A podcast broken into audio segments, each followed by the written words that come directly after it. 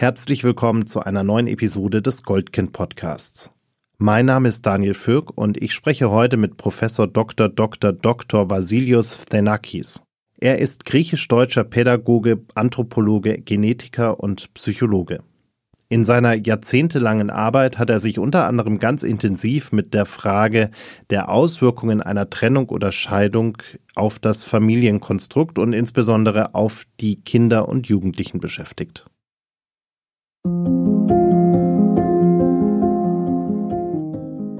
Das Zusammenleben ist nicht immer einfach. Besonders in Familien kann es immer wieder einmal schwierig werden. Das ist auch ganz normal. Im Goldkind-Podcast finden wir mit euch gemeinsam heraus, ab wann es nicht mehr in Ordnung ist, wann Grenzen überschritten werden und wie man sich in solchen Situationen helfen kann. Lieber Herr Thenakis, ich freue mich sehr, dass wir uns heute hier treffen können, virtuell und mit Ihnen über den Einfluss von Trennungen und Scheidungen äh, für Kinder sprechen können. Aber erstmal herzlich willkommen. Danke Ihnen für die Einladung. Sie haben sich ja in Ihrem Leben mit ganz vielen Themen beschäftigt, aber mit äh, eben diesem äh, ganz besonders. Äh, wie kam es denn überhaupt dazu, dass Sie sich äh, gesagt haben, Sie möchten in dieses Thema so ein Stück weit tiefer einsteigen und äh, da auch mehr herausfinden, wie sich diese Themen auswirken? Dieses Thema war ein Teil einer Forschungsstrategie, die ich 50 Jahre verfolgt habe.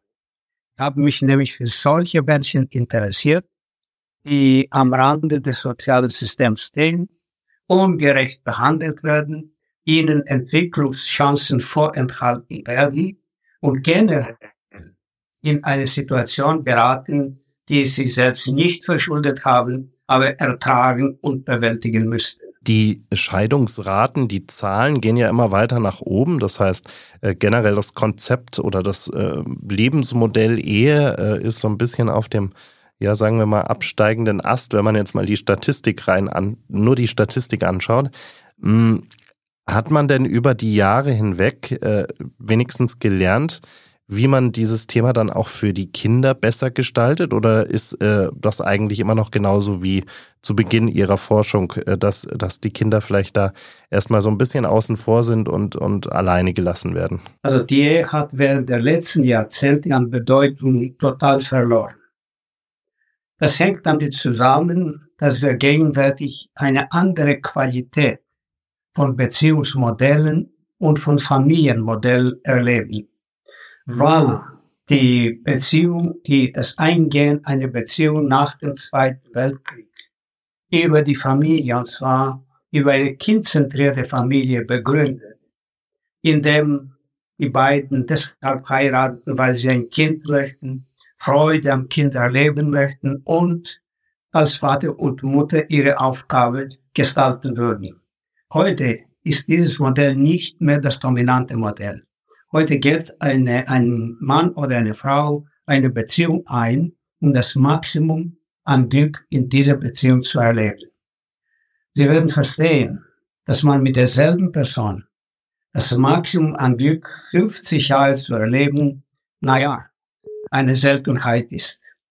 Was normal ist, ist, dass dies nicht passiert es kommt dann zu der Einsicht, mit diesem Menschen kann ich nicht mehr glücklich weiterleben und es kommt zu Trennung und Scheidung. Das heißt, die Motivation, auf der heute die Familie und die Ehe gründen, ist brüchig und führt zu einer sukzessiven Monogamie.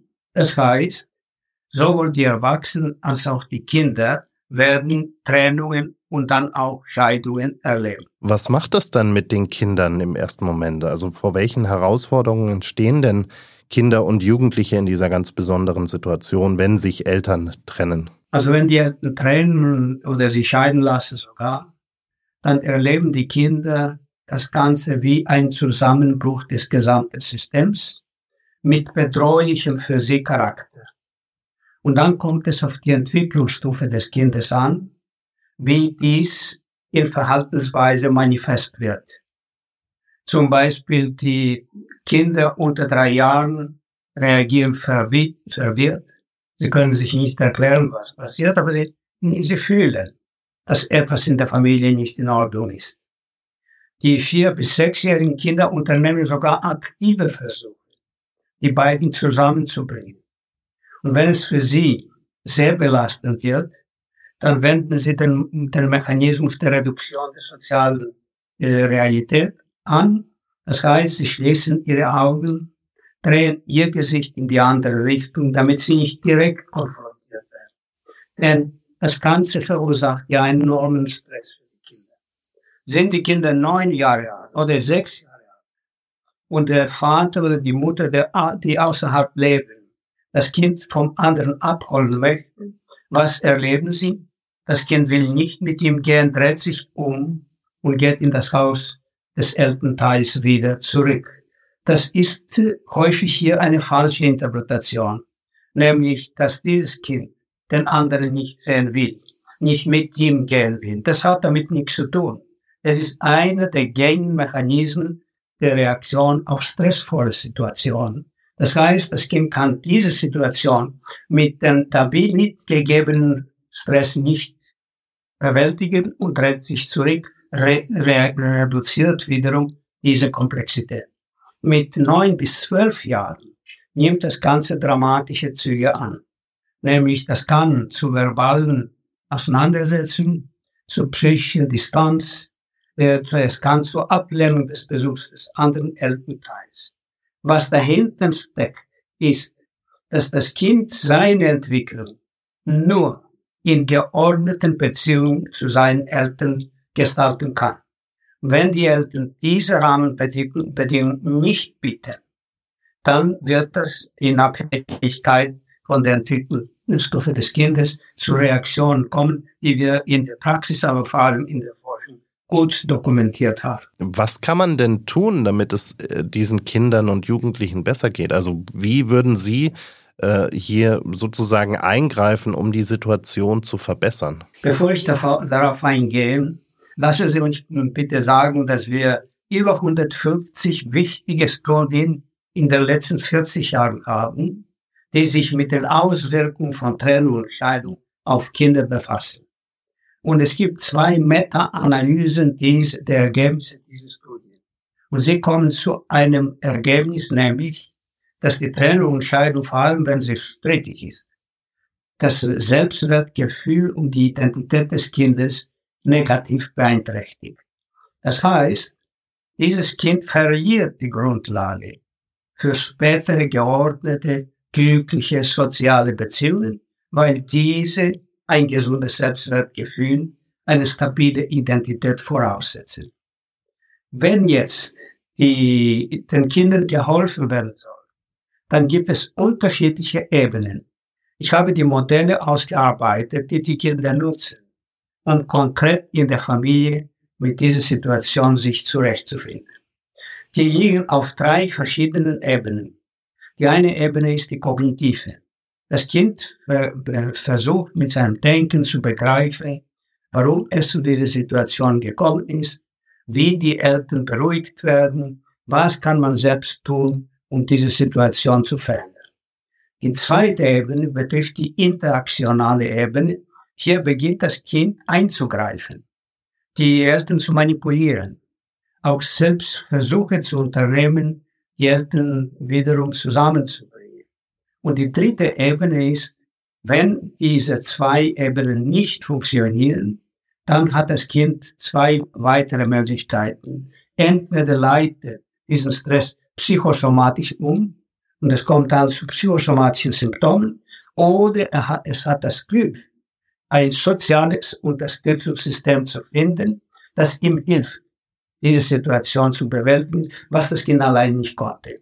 In diesem Punkt habe ich selbst ein Programm entwickelt, wie man Kinder in Gruppen helfen, diesen Kindern helfen kann, das Scheidungsgeschehen zu begreifen, die mit, die, sich mit diesem auseinanderzusetzen und selbst Strategien zu entwickeln, wie man damit sich zurechtfindet. Meine erste Gruppe hat sich selbst einen Namen gegeben und die ist Anti-Elterngruppe.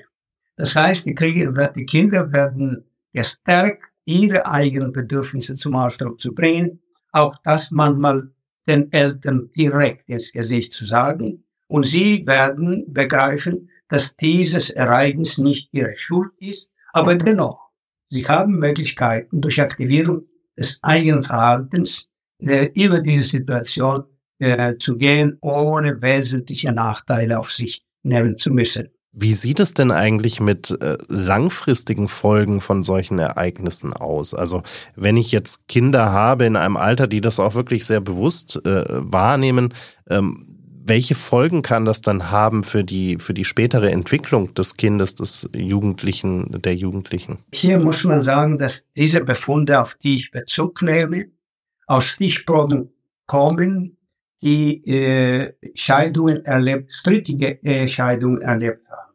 Denn die Ehescheidung per se muss ja nicht unbedingt ein Problem beim Kind erzeugen, wenn die Eltern verstehen, in der Nachscheidungssituation ihre Verantwortung beizubehalten, kooperativ miteinander umzugehen, die Bedürfnisse ihrer Kinder in den Mittelpunkt zu stellen und nicht ihr eigen und nach wie vor die Familie und die elterliche Verantwortung weiterhin einvernehmlich friedlich wahrnehmen.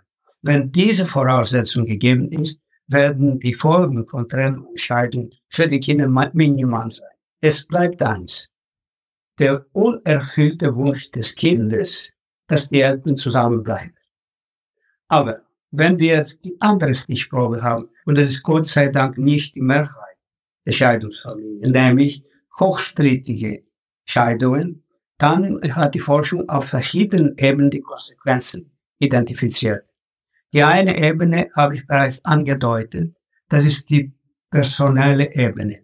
Das Kind entwickelt kein gesundes Selbstwertgefühl, fühlt sich unsicher, äh, geht Beziehungen ein, die, wenn sie ernst werden, sich zurückzieht, weil man diese Beziehungen, die Trennung in diesen Beziehungen nicht erneut erleben möchte. Das heißt, diese Unsicherheit im Beziehungssystem ist etwas, was diese Kinder charakterisiert. Das zweite ist, die Kinder können psychosomatische Reaktionen entwickeln. Und die gehen von Schmerzen bis hin zu Hautausschlägen. Das ist deshalb wichtig und schwierig, weil hier offensichtlich die Möglichkeiten einer vernünftigen Intervention nicht gegeben sind. Und hier braucht man eine wirklich spezielle Hilfe in einer Klinik oder bei einem Kollegen Psychologen. Die weitere und die weitere langfristige Auswirkung betrifft die Stabilität späterer eigener Beziehungen. Und hier gibt es unterschiedliche Modelle aus den USA und Europa, äh, je nachdem, ob das der Mann oder die Frau in einer neuen Ehe die Scheidung, die strittige Scheidung seiner oder ihrer Eltern erlebt hat.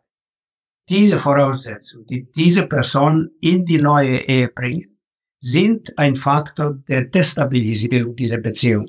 Deshalb ist auch die Wahrscheinlichkeit, dass Kinder, die eine hochstrittige Elternscheidung erlebt haben, auch die eigene Scheidung dann zu bewältigen, überproportional äh, häufiger als ohne diese Erfahrung.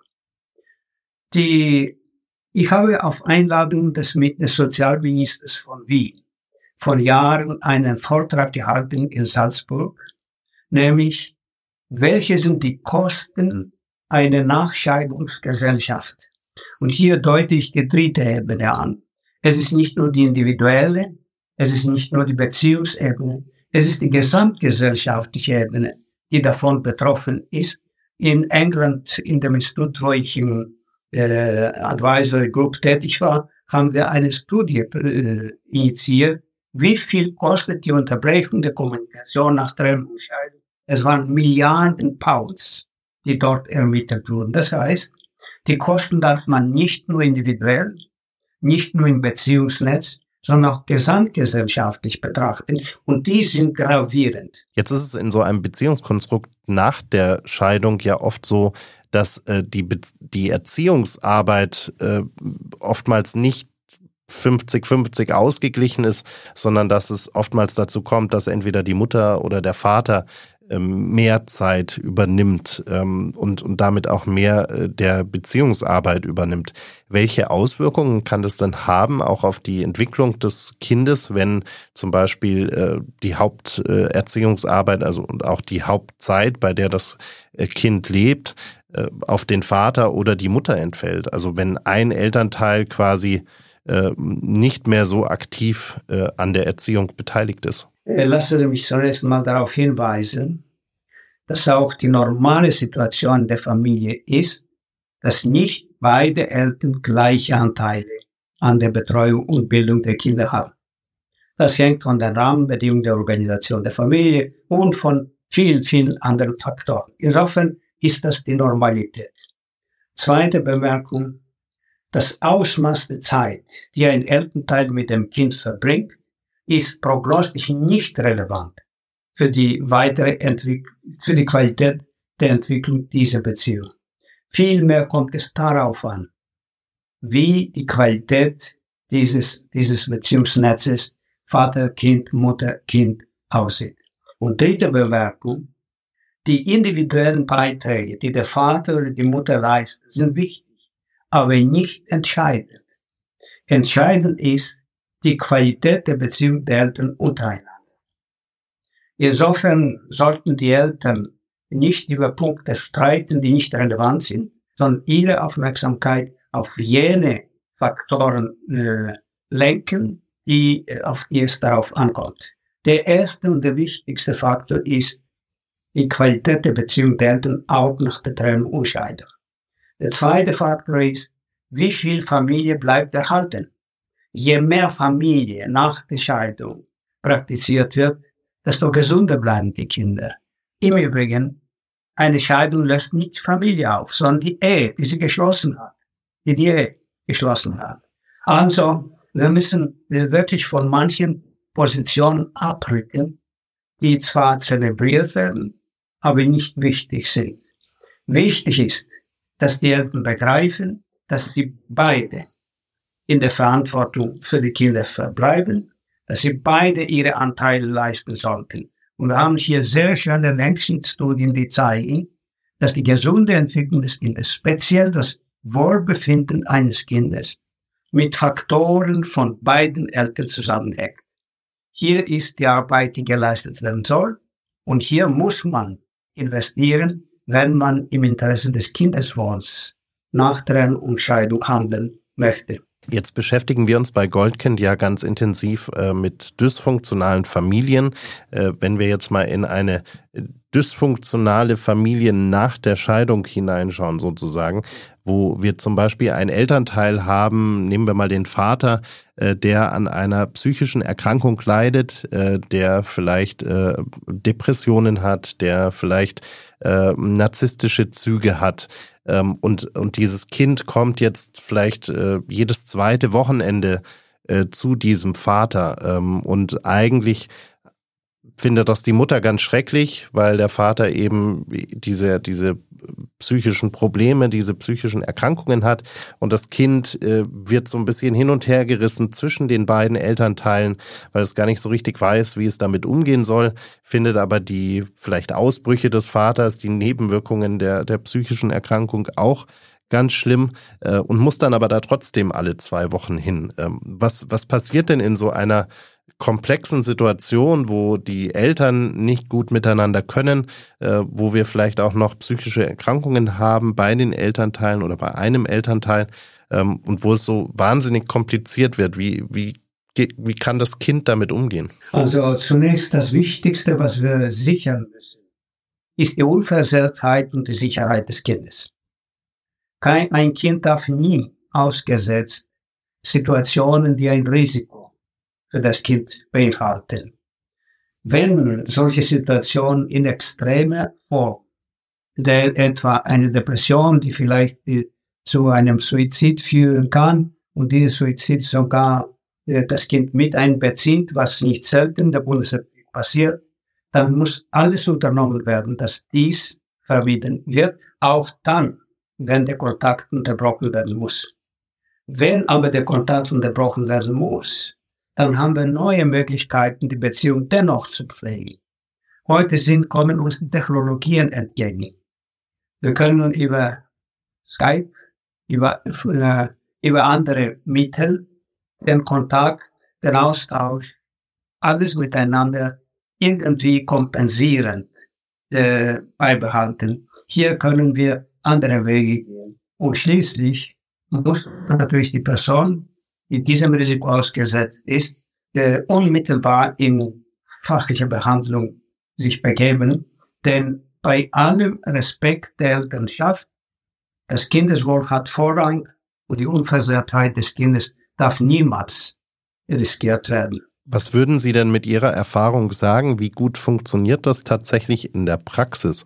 Also wenn Sie äh, mal auf Ihre äh, vielen äh, Jahre Berufserfahrung zurückblicken, wie oft wurde vielleicht äh, auch wieder besseren Wissens ähm, nicht im Sinne des Kindeswohls gehandelt, äh, obwohl man eigentlich hier hätte eingreifen sollen. Und hat sich diese Situation vielleicht über die Jahre hinweg äh, bis in die heutige Zeit so ein Stück weit verbessert, dass man eben mehr darauf achtet, dass äh, eben auch zum Beispiel psychische Erkrankungen bei den Elternteilen heute eine größere Rolle spielen, als sie es äh, früher einmal getan haben. Also was die Forschung bestätigt und was wir in der Praxis 40 Jahre lang beobachtet haben, ist, wenn die Eltern selbst unter Stress geraten, verlieren sie aus den Augen die Perspektive des eigenen Kindes. Was sagt uns die Forschung? Wenn eine Mutter wieder heiratet, betrachtet sie den Mann und die neue Familie als ein neues System, das nicht die Bedeutung des außerhalb lebenden Vaters anerkennt. Nur fünf Prozent der Frauen, die wieder geheiratet haben, betrachten den außerhalb Elternteil ebenso wichtig für das Kind wie sich selbst. Aus der Perspektive des Kindes sind es über 50 Prozent der Kinder, die den außerhalb lebenden Elternteil, den Vater, für ebenso wichtig ansehen. Das heißt, hier verlieren die Eltern wirklich die Perspektive des eigenen Kindes aus ihren Augen. Äh, hier brauchen wir Intervention. Ich habe selbst ein Buch mit Hilfe einer Frankfurter Stiftung, der Mother Stiftung, publiziert, die Familie nach der Familie. Und in diesem Buch beschreiben wir mit meinem Team alle Entwicklungen, die dort stattfinden und wie man auch intervenieren kann. Ohne Intervention, ohne Beratung werden die meisten Eltern es nicht schaffen, kindgerechte Verhältnisse nach einer Scheidung zu etablieren.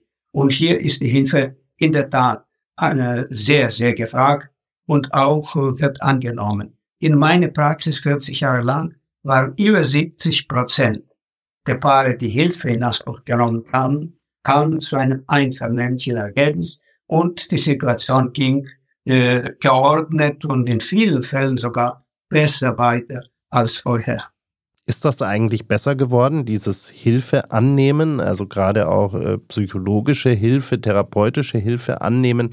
War ja ganz viel, ganz viele Jahre lang immer mit so einem Stigma belegt von äh, was einherging mit eigenem Versagen, was einherging mit Verletzlichkeit und all diesen Themen, die man ja so offen niemals zeigen wollte in in unserer Gesellschaft. Früher, ich für mein Gefühl würde ich sagen, es ist besser geworden.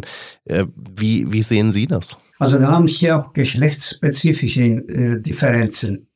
Die Frauen sind viel aufgeschlossener eine solche beratende Hilfe in Anspruch zu nehmen als Männer. Aber wir haben auch jetzt, wie Sie sagen, während der letzten 10, 15 Jahre zunehmend die Erkenntnis geworden, dass auch die Männer sich aufschließen. Der Grund dafür ist, dass die Rolle des Vaters sich verändert hat. In einer Studie, die ich selbst durchgeführt habe, die einzige repräsentativ empirisch für die Bundesrepublik, fanden wir heraus, dass die Selbstdefinition des Mannes sich ändert vom Ernährer hin zum sozialen Vater. Das heißt, die Männer übernehmen heute Aufgaben in der Familie, die früher die Frauen innehatten. Und dieser Veränderungsprozess trägt dazu bei, dass sie sich auch selbst aufschließen für eine Hilfe, die von außen kommt. Im Übrigen ist der Psychologe nicht der Fachmann für beeinträchtigte Familien im Sinne klinisch relevant, sondern für jede gesunde Familie. Denn jede gesunde Familie hat Potenzialitäten, die sie mobilisieren kann, um ihre Entwicklung weiterhin zu stärken. Also der Psychologe ist vor allem für die Familien, die noch keine Probleme haben, aber den Wunsch haben, auch keine solche zu bekommen. Wenn wir mal ein, ein Idealbild sozusagen zeichnen, wenn uns jetzt jemand zuhört, äh, ein Elternteil zuhört, das sagt, äh, bei uns äh, wird wohl in der Familie demnächst eine Scheidung anstehen, bei uns, äh, wir kommen in diese Situation hinein. Äh, und wir wollen aber in jedem Fall vermeiden, dass unser Kind, unsere Kinder negative Folgen davontragen. Wie bereite ich denn sowas am besten vor und wann, ab welchem Punkt sollte ich mir dann vielleicht auch aktiv Hilfe mit ins Boot holen? Ich habe vor Jahren eine Annonce in der Süddeutschen Zeitung aufgegeben, dass ich Paare oder ja, Paare suche, die sich, oder mindestens eine davon, sich mit dem Gedanken der Trennung trägt. Und die Assistenten haben mir gesagt, ja, der wird dann zu Ihnen kommen, um bei Ihnen zu offenbaren, dass er sich vom anderen oder von der anderen trennen Ich habe gesagt, wir wollen vorurteilslos an die Situation herangehen. Ich habe das publiziert. Und aus Angst, dass niemand kommen würde, habe ich den Tag und den Ort angegeben, wo man sich trifft. Es haben sich innerhalb des Wochenendes über 500 Paare aus dem ganzen Bundesgebiet angesagt. Wir wussten gar nicht, wie wir mit denen dann so quantitativ umgehen. Wir haben daraufhin eine Gruppe gebildet, die eine vierteilige Intervention bekam, die wir aufgeklärt haben, weil ist eine Scheidung, wie geht man mit den Kindern um, wie geht man mit dem anderen um, alles was herum um die Scheidung äh, geschieht. Und sehe dann, die meisten haben gemeinsame elterliche verabschiedet, Sorge verabschiedet. Sie, äh, ein Drittel davon hat Beratung in Anspruch genommen und es blieben lediglich zehn Prozent, die weiterhin Gefallen daran hatten, ihren Konflikt zu zelebrieren. Diese zehn Prozent gibt es. Dafür gibt man, braucht man sehr spezialisierte Angebote, um einen Großteil wiederum von diesen zehn Prozent im Interesse der Kinder auf den Weg zu bringen. Also die Familien sind viel aufgeschlossener auf Hilfe, als man gemeinhin annimmt. Und die meisten Familien, die sich trennen und scheiden, heute nicht, nicht strittige Familien sind. Sind ganz normale, denn mit der Änderung der Qualität des Ehemodells hat sich auch die Qualität des Scheidungsmodells verändert. Heute verändert man, äh, heute lässt man sich scheiden nicht deshalb, weil man große Probleme mit äh, dem Kind oder der Finanzen hat, das auch, aber nicht dominant, sondern man lässt sich scheiden auf der Grundlage eines Erkenntnisprozesses, dass ich in Zukunft mit diesen Menschen nicht glücklich zusammenleben kann. Das ist ein rationeller Prozess und nicht ein Prozess, der auf Emotionen primär aufbaut. Diese Änderung der Qualität muss auch uns veranlassen, die Modelle zu überdenken, die wir bis jetzt in der Entscheidung angewandt haben. Was würden Sie denn sagen, sind die größten Fehler, die in diesen Scheidungsprozessen gemacht werden, gerade auch im Hinblick auf die Kinder und Jugendlichen?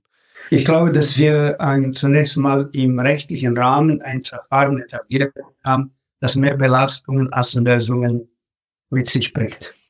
Hier muss man das ganze Kapitel neu entwerfen. Der zweite Punkt ist, dass wir eine soziale Verantwortung haben den Scheidungsfamilien gegenüber. Diese nicht zu stigmatisieren, sondern mit Verständnis und Unterstützung ihnen entgegenzutreten. Und drittens, die Familien selbst müssen die äh, Einsicht entwickeln und umsetzen. Die Scheidung beendet die Familie nicht, sondern wir bleiben Eltern. Und ich sage jedem Paar, das zu mir kommt, entwerfen Sie ein Modell nicht für die nächsten Monate, gar nicht nur für die nächsten Jahre, sondern ein biografisches Modell für das ganze Leben. Denn Sie sind heute Eltern dieses Kindes. Sie werden aber noch eine zweite Verantwortung später wahrnehmen. Sie werden Großeltern Ihres Enkelkindes, das wiederum den Anspruch hat, vernünftige, verfügbare Großeltern zu haben. Also betrachten wir die Dinge biografisch und nicht beschränken wir sie nicht auf den strittigen Augenblick. Viele Elternteile, die, die sich in Scheidung befinden, und äh, das Ganze auf, auf Streits und, und Diskussionen äh, beruht, äh, zanken sich ja dann auch gerne mal um das Sorgerecht und, und darum, wer denn eigentlich am Ende des Tages sich um das Kind kümmern darf und muss und soll. Ähm, Inwieweit ist denn eigentlich und ab wann, auch welche Altersgruppen äh, sozusagen, ab wann und inwieweit ist denn ein Kind in der Lage, auch ein Stück weit selbst mitzuentscheiden, was es eigentlich möchte? Also ob es lieber mehr Zeit mit dem Vater, lieber mehr Zeit mit der Mutter verbringen möchte oder das Ganze komplett ausgeglichen haben möchte. Also wie, wie sehr sollte man da auch ein Kind mit in diesen Prozess einbeziehen? Extrem gesagt, unmittelbar nach der Geburt. Natürlich kann ein Kind verbal seinen Wunsch nicht äußern, aber ein Fachmann, der genau die Situation der Qualität der Beziehung des Kindes zu beiden Eltern untersucht, wird dann die Interessen dieses Kindes zum Ausdruck bringen und diese müssen einbezogen werden. Mit vier Jahren sind die meisten, denn nicht alle Kinder in der Lage, sich zu artikulieren. Ich denke, dass wir hier die Perspektive des Kindes viel ehrlicher in die Entscheidungsprozesse einbeziehen müssen. Allerdings, die Gefahr, die ich sehe, ist, wenn Kinder scheidungsspezifisch reagieren, ist oft der verbal geäußerte Wille nicht identisch mit dem Wunsch des Kindes. Und hier gehört ein Fachmann, der dieses herausarbeitet und nicht sozusagen verbal, lediglich verbal geäußerte Wünsche für bare Münze gehalten werden. Denn viele Kinder, die verbal den anderen Elternteil ablehnen, im Grunde genommen nichts anderes innigst sich wünschen, als eine geordnete, qualitativ gute Beziehung zu ihm. Insofern sind hier Fragen, die nur der Spezialist möglicherweise äh, behandeln kann. Die Eltern, und ich kann es nur wiederholen, sollten wissen, dass die Ehe die Familie nicht beendet, dass sie Eltern gleichberechtigt und gleichbedeutsam für ihre Kinder bleiben und dass sie die Aufgabe, ja sogar die Verpflichtung haben, den anderen Elternteil ebenso wichtig zu betrachten, einzubeziehen und mit ihm in allen Belangen der Kinder friedlich zu kooperieren und die elterliche Verantwortung im guten Sinne des Wortes gemeinsam wahrzunehmen. Wenn wir mal noch einen Sprung in das Erwachsenenalter des Kindes oder des Jugendlichen machen, sozusagen. Also ein Kind, ein Jugendlicher, der dann irgendwann mal erwachsen ist oder die dann irgendwann erwachsen ist ähm, und äh, vielleicht eine eben nicht so perfekte Situation erlebt hat im Rahmen der Scheidung der eigenen Eltern und sich dann auch langfristig schwer tut, mit eigenen Beziehungen, mit äh, damit Vertrauen aufzubauen, damit sich auch wirklich tiefgehende, langfristige Beziehungen einzulassen. Was hilft denn in, in so einer Situation? Wie kann man, wie kann man dieses, ja, ich weiß nicht, ob man es schon als Trauma bezeichnen kann, aber wie kann man diese, diese Spätfolgen äh, bekämpfen? Also es gibt ja Interventionsprogramme, die im Grunde genommen sowohl im klinischen als im vorklinischen Bereich angesiedelt sind und an diese Menschen aufklärt. Ich habe ja viele Erwachsene bekommen, die im Grunde genommen exakt das erlebten, was Sie beschrieben haben. Und wir haben Ihnen geholfen, ein klares Bild über die ganze Entwicklung zu bekommen. Wir haben Ihnen geholfen, neue Strategien, Verhaltensstrategien zu entwickeln und auch äh, unter anderem die Kompetenz, Risiko einzugehen, zu stärken. Was übrigens eine Zukunftskompetenz ist, mit Blick auf die Entwicklung der Gesellschaft, ist nämlich die Risikobereitschaft eine Zukunftskompetenz. Und nichts ist wichtiger, als Zukunftskompetenzen für die eigene Beziehung zu stärken. Darauf aufbauend, äh, gibt es denn eigentlich oder sind Ihnen Studien, Untersuchungen bekannt, äh, ob ein Erwachsener, eine Erwachsene, die oder der äh, als Kind eine Scheidung erlebt hat, eben eine nicht so schöne Scheidung, nennen wir es mal so, wo alles nicht so ganz optimal gelaufen ist, ob diese Erwachsenen dann äh, eher auch zu Beziehungen neigen, die in einer Scheidung enden. Äh, also gibt es da Zahlen, dass vielleicht Scheidungskinder später einmal eher auch äh, in eine Scheidung hineinsteuern, ähm, weil es da eben so ein vielleicht äh, gestörtes Beziehungsverständnis gibt? Oder ist es vielleicht sogar genau umgekehrt so, dass äh, diese äh, Menschen mit Scheidungserfahrung in der Kindheit äh, dann vielleicht eher reflektieren, welche Art von Beziehung möchte ich eigentlich, wie kann ich dafür sorgen, dass es funktioniert und so weiter. Es gibt beides. Es gibt äh, vor allem äh, junge Frauen, die eine strittige Scheidung ihrer Eltern erlebten und die dazu neigen, in die Beziehung zu massiv zu investieren. Aber ein Überinvestment in der Beziehung ist ein Risikofaktor für die Stabilität. Das heißt, sie tun alles, sie opfern sich, äh, um eben diese Beziehung nicht äh, zu gefährden, beziehungsweise nicht selbst das Trauma noch einmal äh, aufzuarbeiten, äh, was bei der Trennung der eigenen Beziehung entstehen würde. Es gibt aber auch die andere Seite, dass man äh, im Grunde genommen mit einer Hypothek eine Beziehung eingeht, die zunächst nicht bewusst, nicht erkenntlich, dennoch eine Grundlage bietet, die die Instabilität in der Beziehung stärkt. Und das ist das Gefährliche, weil die Menschen zu Anfang gar nicht das merken. Wenn sie das merken, dann ist das vorbei. Wir müssen hier auch äh, wirklich intervenieren. Und die Frage ist, wann gibt es diesen Cut-off, wo man den beiden empfehlen würde, äh, macht ihr weiter, versucht ihr das weiter, oder geht ihr friedlich auseinander.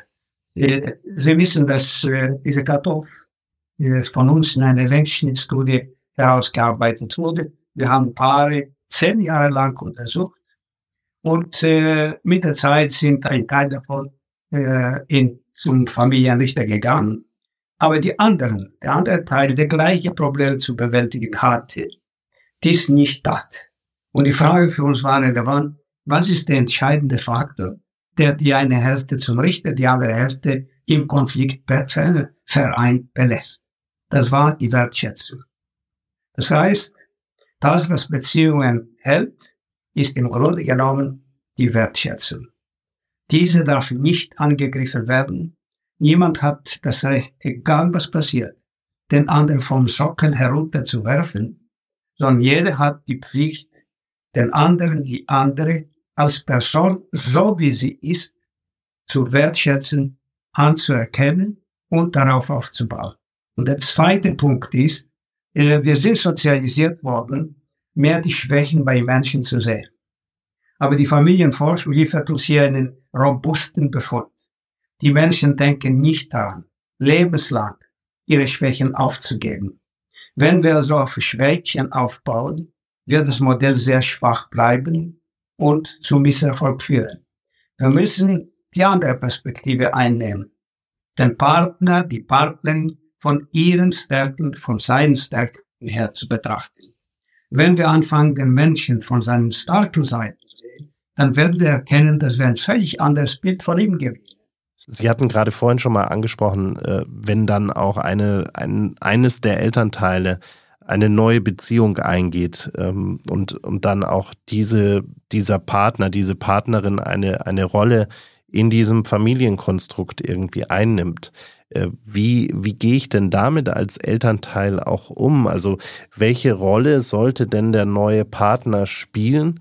Ähm, und, und wie gefährlich ist dann äh, so eine Situation, wo auch diese Person dann zum Vater- oder Mutterersatz in so einem Konstrukt wird, ähm, auch vor dem Hintergrund, dass da vielleicht dann diese Beziehung auch nochmal in die Brüche geht irgendwann. Also es ist ja dann für das Kind auch äh, schwierig, wenn dann da nochmal äh, jemand, äh, mit dem man sich identifiziert, auf einmal weg ist.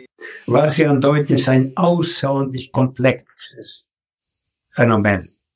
Aber deshalb werde ich das stark reduzieren.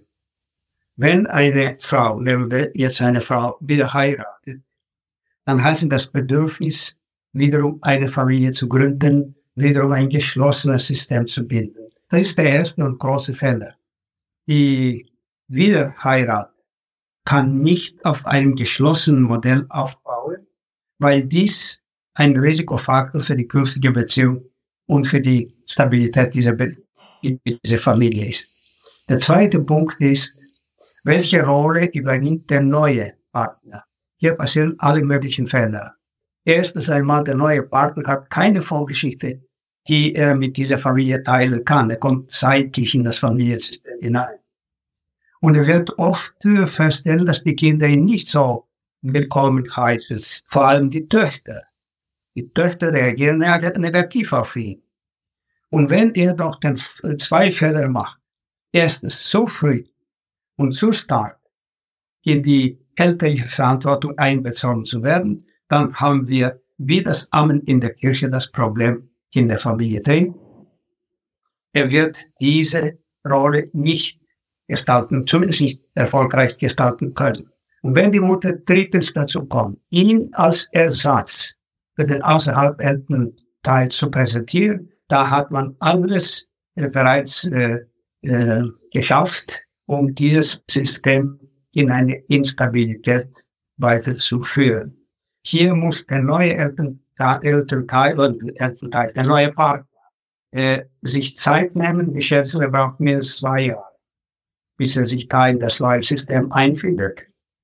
Er darf nicht das Ersatz des außerhalb Elternteils seine Rolle konzipieren, sondern als dritte Dimension. Und diese dritte Dimension ist für die Kinder notwendig. Denn in vielen Kulturen bräuchten die Kinder neben den beiden Eltern noch eine dritte Person, die sie konsultiert haben, ohne Gefahr auf Disziplinierung, die eine Pufferzone für elterliche Konflikte geboten hat und alles Mögliche. In unserer Kultur sollte der Pate diese Funktion übernehmen. Das heißt, die beiden Eltern reichen im Grunde genommen nicht aus, um ein Kind wirklich gesund zu erziehen. Das afrikanische Dorf, was notwendig ist, um ein Kind großzuziehen, ist bekannt. Wenn also hier interveniert werden soll, dann muss vor allem die Perspektive der Kinder einbezogen werden. Es muss eine Normalität in der Beziehung zwischen Kind und außerhalb lebenden Elternteil äh, etabliert werden. Und dem Kind muss das Gefühl gegeben werden. Ich habe meine Eltern und ich habe jetzt noch eine weitere Person. Also ein Bereicherungsmodell. Wenn diese Nachscheidungs- und diese Wiederverheiratungsspiele als Bereicherungsmodell konzipiert, können wirklich die Kinder davon profitieren. Ich danke Ihnen sehr für die vielen, vielen Einblicke und, und für Ihre Zeit.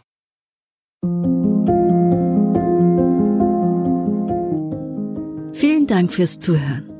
Wenn dir diese Episode des Goldkind Podcasts gefallen hat, folge uns bei Spotify, Apple Podcasts oder wo auch immer du gerne Podcasts hörst.